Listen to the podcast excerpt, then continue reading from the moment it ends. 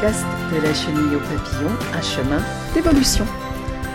Cet épisode numéro 1 s'intitule Prendre la parole, moi, je n'y pense même pas. Mais tu l'auras compris, il est ici question de prendre la parole, de prise de parole en public, ou plutôt de la frayeur, de la peur, des chocottes, de la trouille, de la foi, des boules, bon j'en passe et puis je vais m'arrêter là, que peut nous procurer la prise de la parole en public? Alors, moi je ne sais pas, toi où tu en es, est-ce que quand tu étais en classe, tu redoutais les oraux? Tu commençais à flipper, tu perdais tes moyens, tu étais même sur le point de sécher lorsqu'un oral s'avançait, ou alors tu te mettais carrément au fond de la classe, tu te faisais oublier, tu te faisais toute petite, tout petit, de façon à ce que le prof, surtout, surtout, ne te voit pas. Et lorsque son doigt parcourait la liste de la liste alphabétique des élèves, tu priais intérieurement pour que ça ne s'arrête pas sur ton nom à toi. Non, surtout pas. Et tu voyais que le doigt défilait, défilait. Mince, il a passé le début de l'alphabet, il doit en être au A. Il a passé, pardon, les A, les B, les D, F, H, I, Yakelini. Yakelini Eh ouais. Et là, c'était foutu. Là, c'était foutu. Tu perds tes moyens. Je ne sais pas si ça t'a fait ça. Je ne sais pas si aujourd'hui encore tu stresses quand tu dois prendre la parole en réunion, par exemple. Ou au cours d'une euh, assemblée de famille. Enfin bon, la famille c'est un petit peu différent, mais quand on a cette peur, cette angoisse de parler en public, elle peut apparaître n'importe quand, n'importe où, quelles que soient les circonstances, quelle que soit la situation. Alors, personnellement, je vais te raconter, je vais me baser sur une histoire, hein, sur quelque chose que j'ai vécu, sur une expérience, je vais te raconter ça. Reste bien à l'écoute et je te rappelle, je te rappelle que les épisodes de ce podcast sont diffusés chaque vendredi matin et que nous allons passer une toute petite heure ensemble. Personnellement, la prise de la parole en public, moi, ça me rendait malade malade. J'étais absolument malade à l'idée de devoir m'exprimer en public. J'allais m'exprimer en public, j'allais m'exposer au jugement, l'horreur. C'était carrément l'horreur. Prise de la parole en public, m'exprimer en public égale horreur. Et je, te dis tout de suite, c'est une confidence que je te fais là, j'ai refusé des promotions professionnelles parce que euh, le poste en question impliquait des prises de parole au cours de réunions. Alors que ces réunions se déroulent avec des collègues, que ces réunions se déroulent avec des clients, c'était pas le problème, c'était pas le propos. Le problème, c'était de devoir prendre la parole et d'avoir l'attention des présents portée sur moi.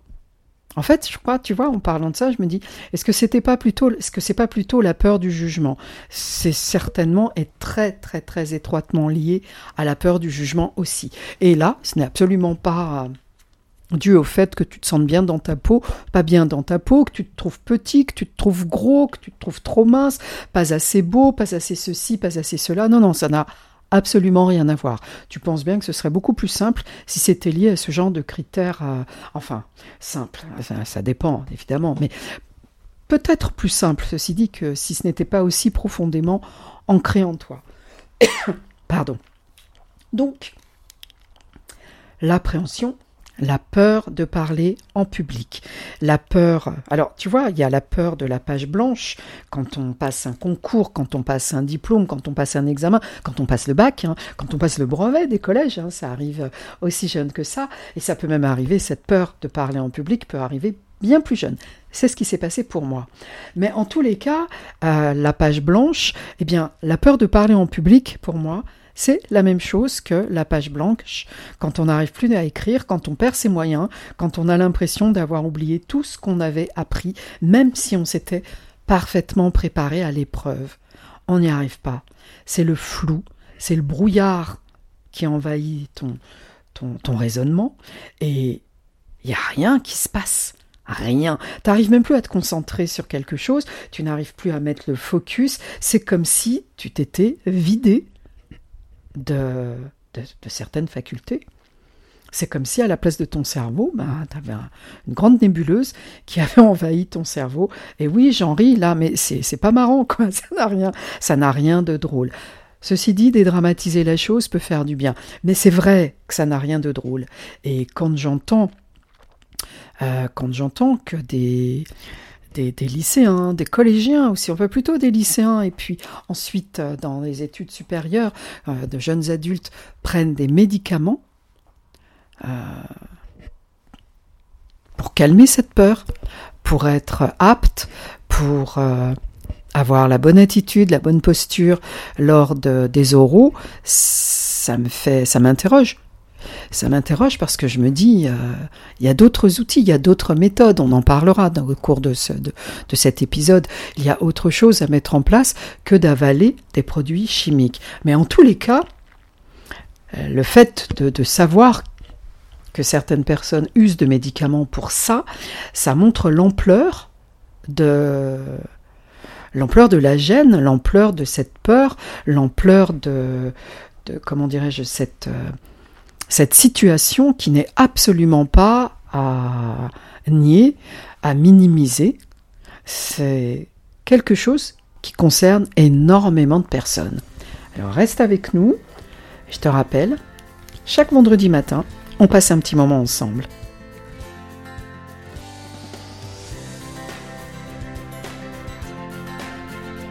dois avoir dans les 7-8 ans, 9 ans à tout casser. J'arrive en Italie, mon frère a 4 ans à peu près. Nous parlons un petit peu plus italien, mais enfin pas beaucoup. Pas de quoi, en tous les cas, nous ne nous exprimons pas euh, comme les, petits-enfants euh, locaux. Et euh, je suis l'aîné des petits-enfants. C'est pas toujours une position facile d'être l'aîné. Et là, en tous les cas, je peux te dire que c'était pas la, position idéale. Donc, je suis l'aîné et je me mets à parler puisque les enfants m'interrogent et je me mets à parler.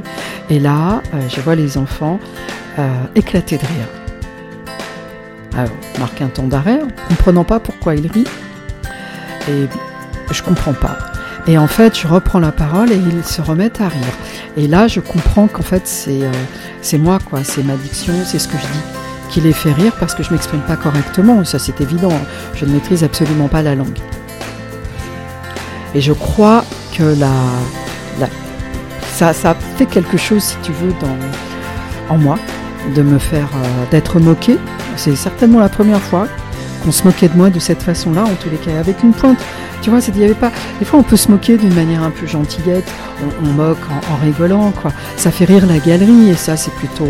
Quand on a, si on a un côté un peu cabot, c'est plutôt sympathique. Mais là, c'était pas ça. Je sentais que c'était davantage de la moquerie. Euh, méchante, quoi. Ouais, tu débarques de France, tu débarques de Paris, t'es pas fichu de parler correctement, euh, tu es la plus âgée, tu es la plus grande, puisqu'on disait pas âgée, hein, quand on est enfant, on dit t'es la plus grande, et finalement, tu t'en sors, euh, tu t'en sors pas bien du tout. Donc, on se foutait de moi, quoi, globalement. De ce jour-là, je sais que j'ai pris aussi la décision d'arriver à m'exprimer dans des langues étrangères, et d'ailleurs, ça a été euh, les études que j'ai fait par la suite. Voilà, j'ai fait une filière trois langues vivantes. Comme quoi, tu il, y a, vraiment, les choses commencent euh, dès notre plus jeune âge et on réalise après comment elles se mettent en place. Mais ce n'est pas ça l'histoire que je veux te raconter. Ça, c'est le préambule. L'histoire que je veux te raconter, elle va venir. Mais toi, toi, est-ce que tu l'as cette peur de parler en public? Est-ce que tu est-ce qu'il t'arrive de perdre tes moyens? Est-ce qu'il t'arrive de ressentir ça ou est-ce que c'est OK pour toi? J'aimerais bien que tu marques euh, en commentaire sur mon site internet. Tu as la possibilité d'aller sur la page contact et de laisser un message. Alors s'il te plaît, j'aimerais bien que tu répondes à ça. C'est quelque chose qui m'intéresse au plus haut point parce que j'aimerais bien savoir si nous sommes toujours aussi nombreux à ressentir cette frayeur, cette gêne, cette torture, j'utilise le mot torture et je pèse mes mots, lorsque nous devons prendre la parole en public et lorsque ce n'est absolument pas souhaité de notre part. Maintenant, mon histoire, l'histoire liée à cette peur, mais surtout l'histoire qui est liée à la façon dont j'ai vaincu cette peur. Parce que les histoires liées à, à ma peur, enfin à notre peur de parler en public, elles sont nombreuses. Avant d'entrer dans le vif du sujet, d'ailleurs, euh, est-ce que tu te souviens comment tu étais lorsque tu as passé ton bac? Lorsque tu as passé les épreuves orales du bac Est-ce que tu te souviens de ça? Moi, je m'en souviens, j'étais dans tous mes états. Mais j'étais vraiment dans tous mes états. J'étais pas bien du tout. Est-ce que tu te souviens de la dernière prise de parole que tu as faite au cours d'une réunion Au cours d'une réunion importante, où tu as dû présenter un projet, où tu as dû présenter des résultats. Alors évidemment, si ça se passe bien pour toi, c'est génial. Si tu la, la enfin comment dirais-je la prise de parole est pour toi quelque chose de naturel, quelque chose même euh, à laquelle tu prends plaisir, parce qu'on peut en prendre, on peut y prendre du plaisir. Eh bien, tant mieux pour toi, tant mieux. Mais si ce n'est pas le cas, comment c'était? Comment tu t'es senti Comment tu as jugé la situation? Je pourrais même dire comment tu t'es jugé. Et ça, je crois que c'est l'une de nos plus grosses erreurs. Nous juger. Et c'est d'ailleurs la principale qui fait qu'on se sente aussi mal dans la prise de la parole en public. Cette prise de parole en public, d'ailleurs, t'as dû remarquer qu'elle se fasse devant une personne. Ah oui, parce qu'on peut, on peut flipper de s'exprimer devant une personne au cours d'une conversation. On peut se dire mince, je, je, suis pas bien. Pourtant, j'ai préparé le rendez-vous, mais c'est un calvaire, tu vois, c'est une épreuve. Qu'il y ait une personne, donc, ou deux, ou trois, quatre, dix, vingt, cent, cinq cents, mille, allez. C'est pareil, le malaise est le même. Si malaise il y a, il n'est absolument pas lié à la quantité d'individus devant toi, des personnes auxquelles tu t'adresses. Non, non, c'est absolument pas lié à ça. C'est vraiment quelque chose qui se passe à l'intérieur de toi. Et c'est quelque chose qu'on peut maîtriser, qu'on peut guérir. Cette peur de parler en public, finalement, d'où elle vient, à quoi elle est due? Parce que la peur, c'est quelque chose qui n'existe pas. On a peur d'une situation future. On a peur de quelque chose qui n'est pas encore arrivé. On a peur de quelque chose d'illusoire. On a peur d'une pensée. On a peur euh, de quelque chose qu'on se crée de toutes pièces, finalement. Ce qu'on anticipe. On est en train d'anticiper ce qu'il va nous arriver. On est en train d'anticiper comment ça va se passer. On est en train d'anticiper qu'on va se planter. On est en train d'anticiper qu'on va être ridicule. On est en train d'anticiper qu'on va être mauvais. On est en train d'anticiper que les gens vont se foutre de nous ou que les gens vont penser qu'on n'est pas à la hauteur, qu'on n'est pas à notre place. Donc finalement, on est en pleine science-fiction. C'est de la fiction pure et simple que cette peur de parler en public. D'ailleurs, la peur en elle-même est pure fiction, que ce soit celle de parler en public ou autre chose. La peur, c'est de la fiction. La peur, c'est un, futur qui n'existe pas. Donc, en fait, on a peur d'un truc qui n'existe pas. Mais tu te rends compte un petit peu du côté aberrant de la chose? On a peur d'un truc qui n'existe pas. Quand on est petit enfant, qu'on voit des monstres, Hein, tu sais qu'on demande à, notre maman ou à notre papa d'aller ouvrir le placard parce qu'il y a un monstre qui est caché, ou d'aller regarder sous le lit parce qu'il y a une horreur, il y a une créature horrible qui est cachée. bref, on se fait du cinéma. Mais adulte, avec la peur de parler en public ou la peur tout court, c'est la même chose qu'on reproduit. C'est absolument le même processus. Et alors là, je vais te raconter mon histoire, mais reste encore un petit peu avec moi important d'avoir ce préambule-là. Là, ça me fait penser au fonctionnement de notre cerveau. Parce que les neurosciences l'ont démontré. Le cerveau crée des circuits neuronaux en fonction de l'émotion qu'une situation va nous procurer et de la répétition de cette situation. L'émotion, qu'elle soit bonne ou moins bonne, peu importe. À partir du moment où on ressent quelque chose, le cerveau se dit tiens, ah, ça lui fait de l'effet ce truc-là.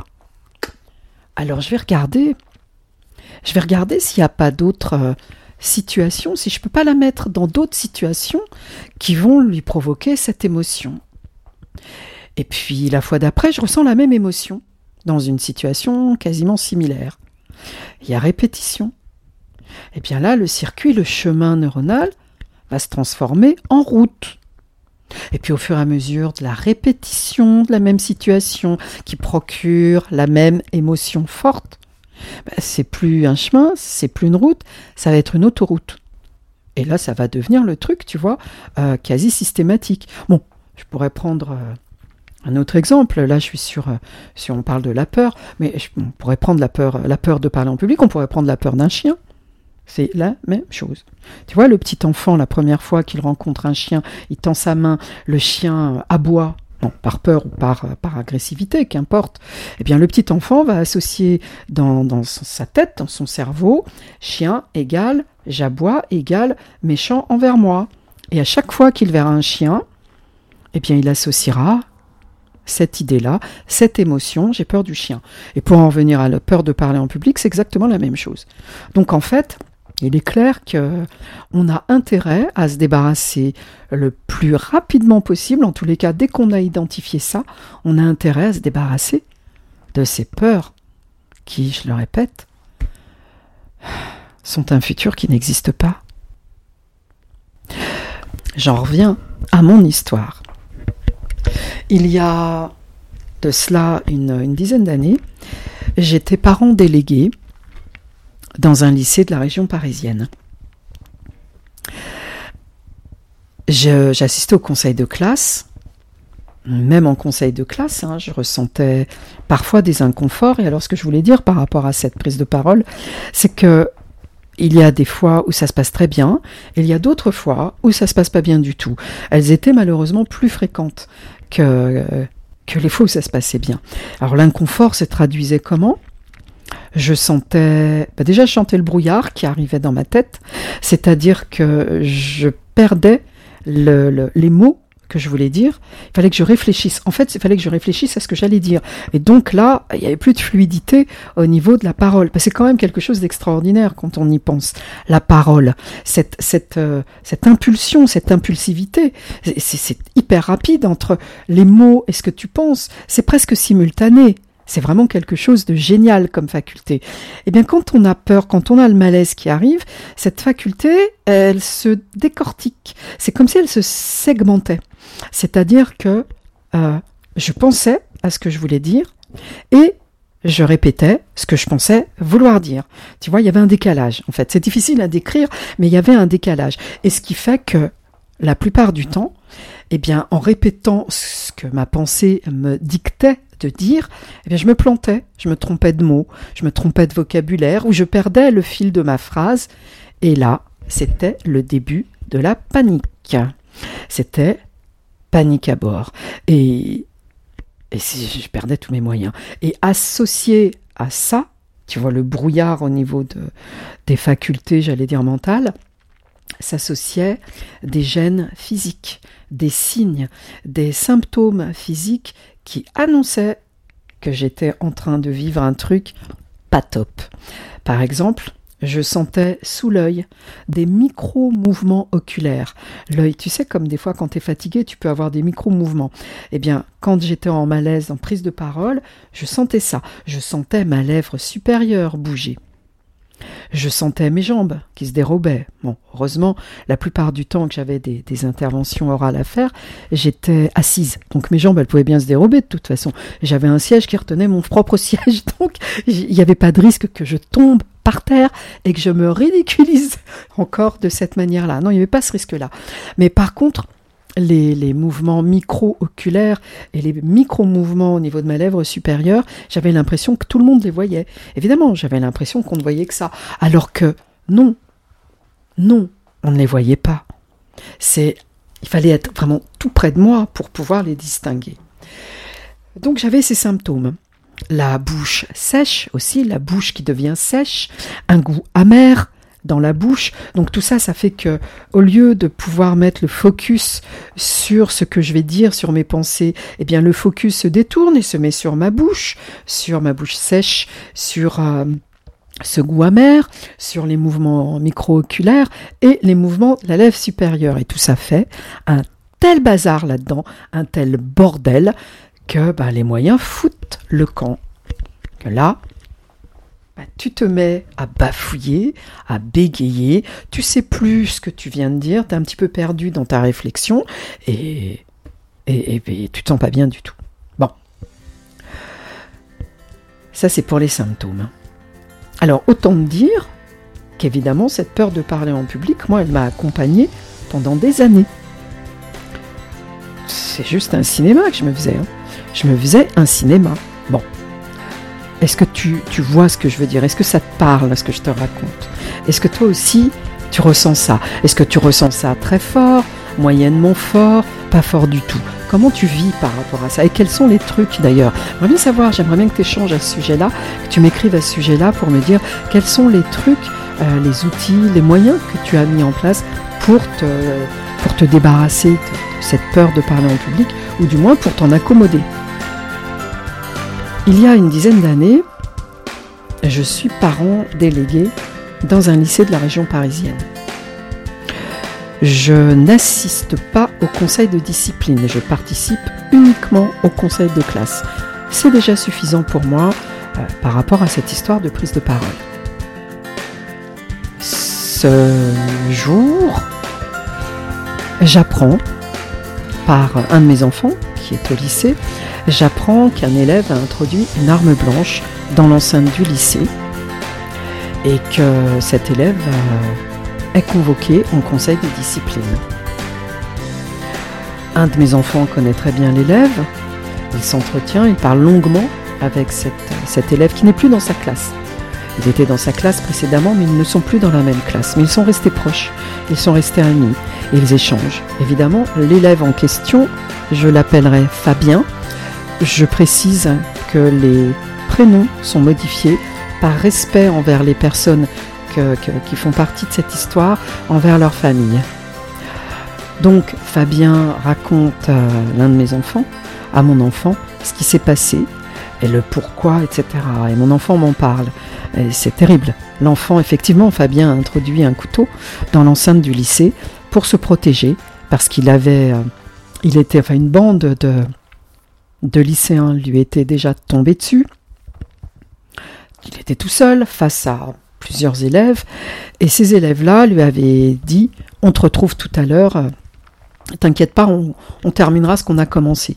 Évidemment, le gamin était pris, euh, bah, de panique, il est rentré chez lui à la pause déjeuner. Il est rentré chez lui et il est revenu au lycée avec ce couteau.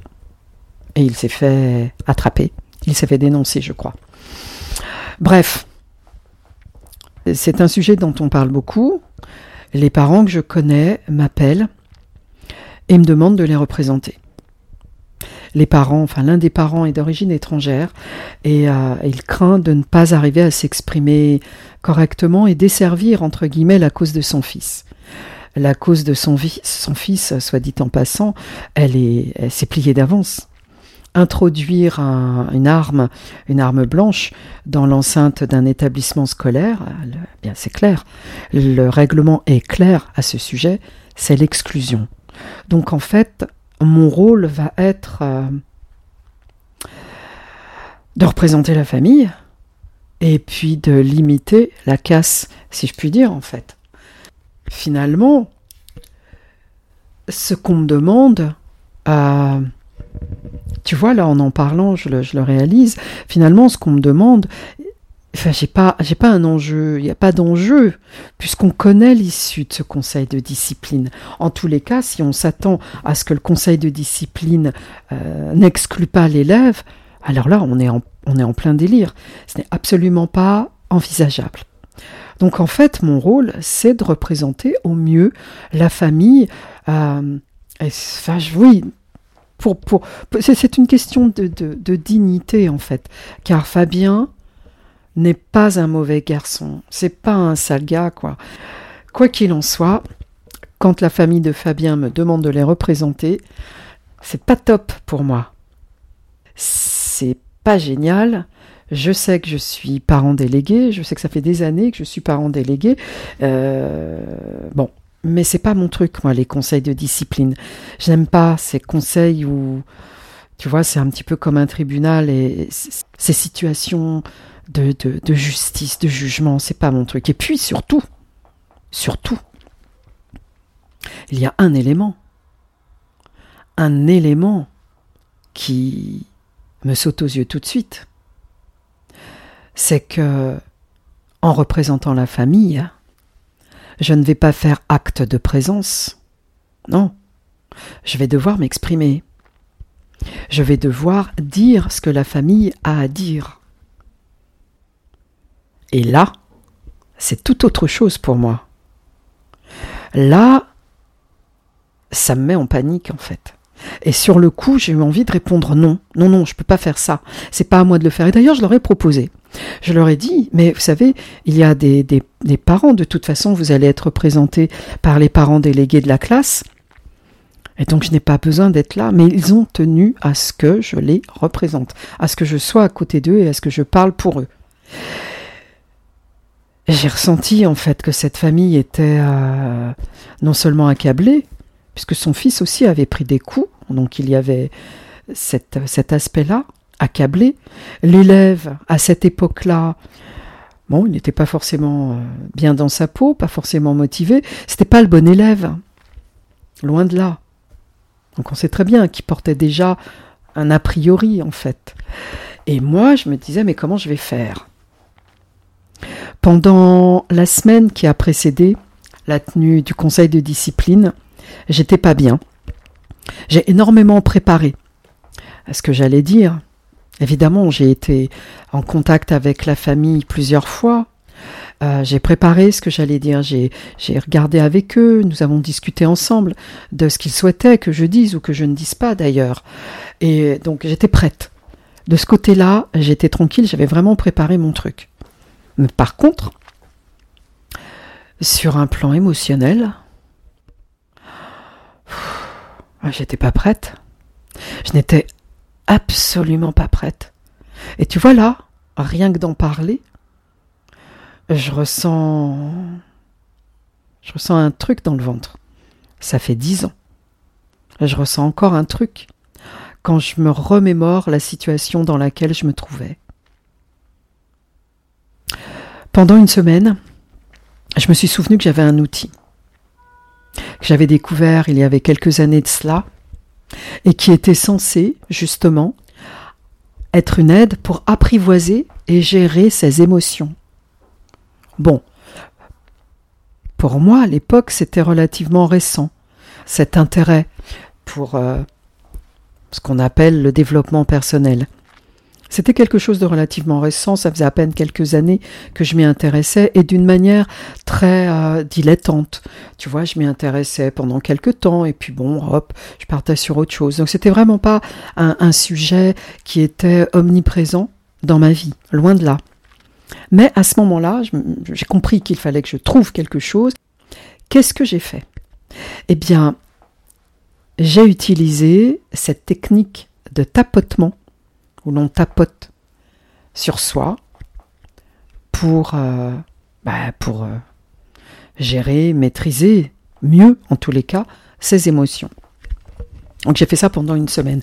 Et le, jour du conseil de discipline, j'ai continué à utiliser cet outil. Je te donnerai son nom tout à l'heure. Reste avec moi. J'ai continué à, à, utiliser cet outil euh, en montant au lycée ce soir-là. J'avais mon dossier dans le bras d'un côté et de l'autre, avec l'autre main, je faisais mes tapotements. J'ai croisé des gens qui devaient se demander ce que je faisais, à me tapoter comme ça, à différents points du corps. Et puis, peu importait. C'était comme si j'étais dans une bulle, en fait. Je m'étais mise dans ma bulle. Je m'étais préparée. Je m'étais mise dans ma bulle. Et finalement, je me sentais plutôt sereine. Je monte la côte qui m'amène au lycée. Je traverse le parc, un grand parc, arboré. Je suis dans l'ambiance. Il y a quelques élèves, Toujours des élèves, tu sais, qui traînent, puis il y a des prépas aussi. J'arrive euh, dans le bâtiment principal où va se dérouler le conseil. Je croise quelques parents qui assistent au conseil, quelques professeurs, et la famille, et Fabien, qui sont là. Le proviseur entre, les professeurs entrent, nous entrons dans la salle. C'est une salle immense, un parloir, très haut de plafond puisque c'est un, vieux bâtiment. C'est impressionnant, le plafond est très haut. Quand on est dans cette pièce, les voix résonnent. Ça donne une atmosphère euh, particulière.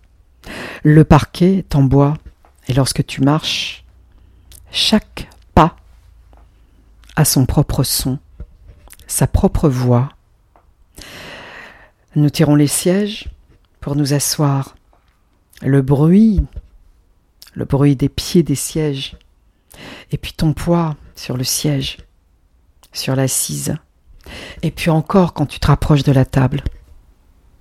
Tu poses tes affaires, ça sent le bois ciré, on vient de cirer le bois, ça sent le propre. Il y a comme un air euh, d'intemporalité dans cette salle.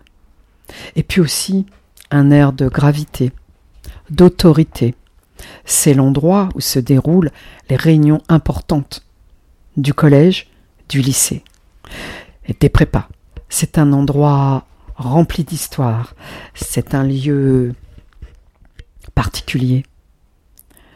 Tu sens le, caractère euh, intemporel. Tu sens le caractère aussi du pouvoir dans cette salle. Et tu sais d'avance que dans cette salle se jouent des événements importants. Pas n'importe quelle situation. Et tu t'assois là. À un moment, il y a quelque chose qui flotte. Je suis un peu comme dans quelque chose qui flotte. Et c'est bizarre comme sensation. C'est étonnant, cette sensation de flotter plus bien vite. Je me ressaisis parce que je sais qu'il ne faut pas que je me laisse aller. pas, surtout pas que je perde la concentration, le focus. Et le focus, je le mets sur les personnes qui sont autour de cette table. Alors nous sommes plus d'une vingtaine. Au cours de ce conseil de discipline, il y a effectivement euh, les parents qui représentent euh, les classes, il y a les professeurs et il y a le proviseur. Le proviseur qui siège en bout de table, qui est une, une figure, la figure imposante de l'établissement. C'est un homme d'âge mûr qui en a vu d'autres, qui auquel euh, tu ne racontes pas d'histoire. C'est un homme qui a une voix imposante et dont la parole est entendue. Il ouvre le conseil de discipline en documentant ce qu'il s'est passé dans les grandes lignes. Alors, tu es tout de suite mis dans l'ambiance. La bagarre, et puis l'introduction de cette arme. Tu regardes euh, les professeurs pour voir euh, comment ils réagissent. Tu sens de la désapprobation. Tu sens vraiment l'hostilité face à l'élève Fabien que tu vas représenter. Et puis, le proviseur se tait pose ses deux mains à plat sur la table, regarde la famille, se tourne vers la famille et invite la famille à s'exprimer. Et là, la mère de Fabien prend la parole et dit qu'elle est représentée par Madame Iacchellini, ici présente, elle me désigne, et que c'est Madame Iachellini qui va parler au nom de la famille. Et là, t'as pas le choix. Que t'aies les chocottes, que t'aies pas les chocottes, que t'aies envie, que t'aies pas envie, peu importe. Tu n'as pas le choix. Tu y vas. Ah oui, bien sûr. Si, tu vas me dire, tu as le choix. Tu peux toujours faire marche arrière, euh, te lever et prendre la poudre d'escampette. Mais non, mais ça, c'est juste pas envisageable. Enfin, non, Ce n'est pas envisageable, je suis une personne adulte, je me suis engagée à représenter la famille, donc de toute façon, j'irai au bout de mon engagement, je représenterai la famille. Cette fois-là, d'une manière très surprenante, j'ai parlé calmement, j'ai parlé au rythme que je souhaitais parler, j'ai mis des silences là où je voulais mettre des silences, j'ai élevé le ton là où je voulais élever le ton, tout en restant, mais vraiment dans la maîtrise de mon propos et en gardant la trajectoire de mon propos pour amener l'auditoire là où je le souhaitais. Je n'ai pas bafouillé, je n'ai pas bégayé, je n'ai pas cherché mes mots, je n'ai pas ressenti les petits tremblements oculaires, les micro-mouvements oculaires, les micro-mouvements de la bouche, les jambes qui se dérobaient. Rien de tout ça. Je n'ai pas eu ce goût amer dans la bouche. Je n'ai pas eu la bouche et les lèvres et la gorge sèche. Non, rien de tout ça. J'ai fait mon discours, j'ai dit absolument tout ce que je voulais dire, de la façon dont je le voulais et quand je le souhaitais. Et j'ai pris mon temps. Et à un moment où je marquais un silence, le proviseur m'a demandé Vous avez terminé, madame Iacchellini? J'ai mis un temps d'arrêt, je l'ai regardé et je lui ai dit Non, je n'ai pas terminé. Et j'ai rajouté ma conclusion. Et ça, pour moi, ça paraît bête, ça paraît peut-être rien du tout. Mais pour moi, ça, c'était une grande victoire.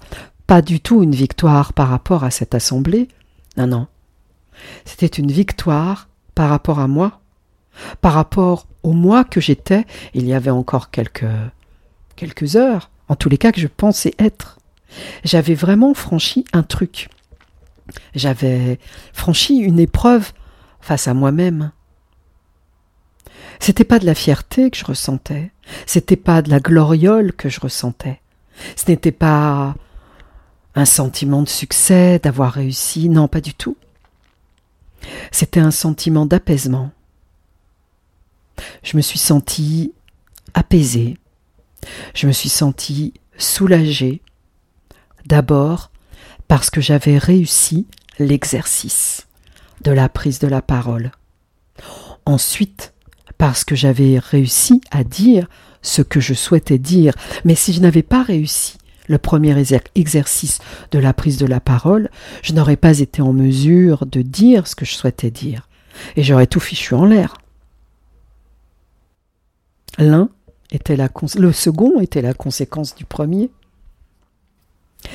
Ouais, j'ai ressenti un soulagement. Alors je peux te dire que ça a été vraiment le, le ouf intérieur, hein, vraiment le, enfin le ouf, pas dans le genre le ouf, c'est ouf. Non, non, non, le, le, le ouf du soulagement, ce ouf là, c'était vraiment ça. Ça a été un, pour moi, un gros moment, un grand moment, tu vois, qui est encore bien gravé dans ma mémoire. Et je me sers souvent, aujourd'hui encore, lorsque je dois prendre la parole, je me sers de cette situation, de cette, de cet événement, de cette prise de parole là en termes de souvenirs, pour injecter, pour rappeler à mon cerveau ce que j'ai été en mesure de faire et lui dire c'est ça, je veux que ça se passe de cette façon-là, je veux que ça se passe exactement de cette façon-là, avec la même émotion, le même mindset, le même état d'esprit que j'étais à ce moment-là. Parce que j'étais, bah, j'étais bien. Mais oui, finalement, je peux te dire, j'étais bien, je me sentais bien après ça. Mais pendant que je faisais euh, mon discours, pendant mon intervention, je me sentais bien et au fur et à mesure que j'avançais dans mon intervention, je me sentais de mieux en mieux parce que je prenais de l'assurance. Et ça a changé, cet événement a changé beaucoup de choses par rapport à la prise de la parole en public. Quelques années plus tard, j'ai accepté de remonter sur scène, j'avais fait du théâtre précédemment, j'ai accepté pour une cause humanitaire de remonter sur scène et d'endosser le personnage de Toinette dans le malade imaginaire. Comme quoi, la prise de la parole en public, ce n'est pas une maladie incurable. Je voulais préciser par rapport à un personnage, bah, quand on endosse un, personnage, en fait, on lui prête sa peau, on lui prête, euh, euh, je lui prête mon corps, je lui prête ma voix, mais je ne suis pas le personnage, donc je ne m'expose pas de la même manière. Ce n'est pas moi que je mets en avant, ce n'est pas moi qu'on regarde, c'est Toinette qu'on regarde. Donc c'est un petit peu différent. Et d'ailleurs, c'est le trac que je ressentais, et non pas la pétoche. Mais j'ai pu faire Toinette parce que j'avais réussi à vaincre cette peur de prise de parole en public. Je serais jamais allée sinon. J'aurais dit non, non, non, non. Moi, je veux bien vous aider à faire les costumes, à rester backstage, ça, y a pas de souci, mais pas devant. Donc, ça aussi, c'est lié. Et ça m'a permis un, grand plaisir. Jouer, euh, avoir le bonheur, la chance, l'honneur de jouer Molière sur une scène, le malade imaginaire en l'occurrence, c'est génial. On en arrive au bout de cet épisode, à la fin de cet épisode. Euh, qu'est-ce que j'ai mis en place? Parce que c'est ça en fin de compte. Qu'est-ce que j'ai mis en place? Quel est cet outil que j'ai mis en place euh, pour, pour venir à bout, pour euh, dépasser cette, peur de prise de la parole? Eh bien, j'ai travaillé avec l'EFT. C'est une, une thérapie, une technique qui, qui veut dire Emotions Freedom Tools ou Emotion Freedom Techniques. C'est un Américain qui a mis en place cette, cet outil-là. Et en fait, c'est un outil où l'on va tapoter sur les méridiens qu'on utilise en acupuncture dans la médecine traditionnelle chinoise. On va tapoter là-dessus sur différents méridiens. On va travailler sur une inversion psychologique au préalable, on va évaluer la gêne liée à l'émotion aussi au préalable, et on va tapoter en évoquant sur chaque point euh, ce que ça parce que ça, ce que ça nous dit en fait. Hein. Peur, j'ai peur de parler en public, je me sens mal, je perds mes moyens, je tremble. Enfin, tu vois, tout ce que ça peut évoquer. On va tapoter, tapoter, puis on va réévaluer où, euh, où se situe l'émotion, etc., etc. C'est un des outils que j'ai utilisé. J'ai aussi utilisé la respiration. La respiration profonde. Tu sais, un petit peu comme, pas, un petit peu, carrément, la, respiration qu'on t'incite, les trois respirations qu'on t'incite à prendre avant chaque euh, méditation pour te détendre physiquement et aussi, évidemment, euh, émotionnellement, parce que c'est lié, hein, on, est, on, est, on est un être euh, entier-entier, le physique est indissociable de l'émotionnel, de, de, de, de l'énergie, de tout ça, quoi. C'est vraiment un package si je puis dire. Donc j'ai mis ça en place. Euh, je méditais aussi, j'ai médité, j'ai fait de la visualisation. Voilà. Aujourd'hui, je rajoute des neurosciences, des petits outils de neurosciences. Bon, encore une fois, c'est pas l'objet pour l'instant là de sur cet épisode. On en parlera plus tard parce que neurosciences aussi c'est très intéressant. Euh, mais si tu veux déjà en apprendre un petit peu davantage sur ces outils, fais un tour sur mon site.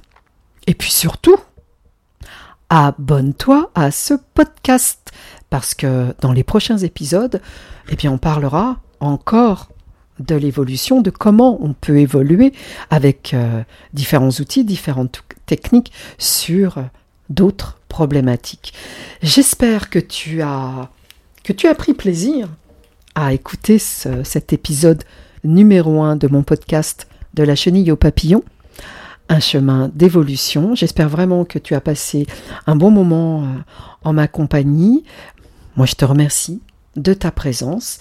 Et d'ici vendredi, d'ici le prochain épisode du podcast, je te souhaite le meilleur. Et surtout, surtout, prends grand soin de toi parce que tu es précieux. Tu es précieuse. Ciao, ciao.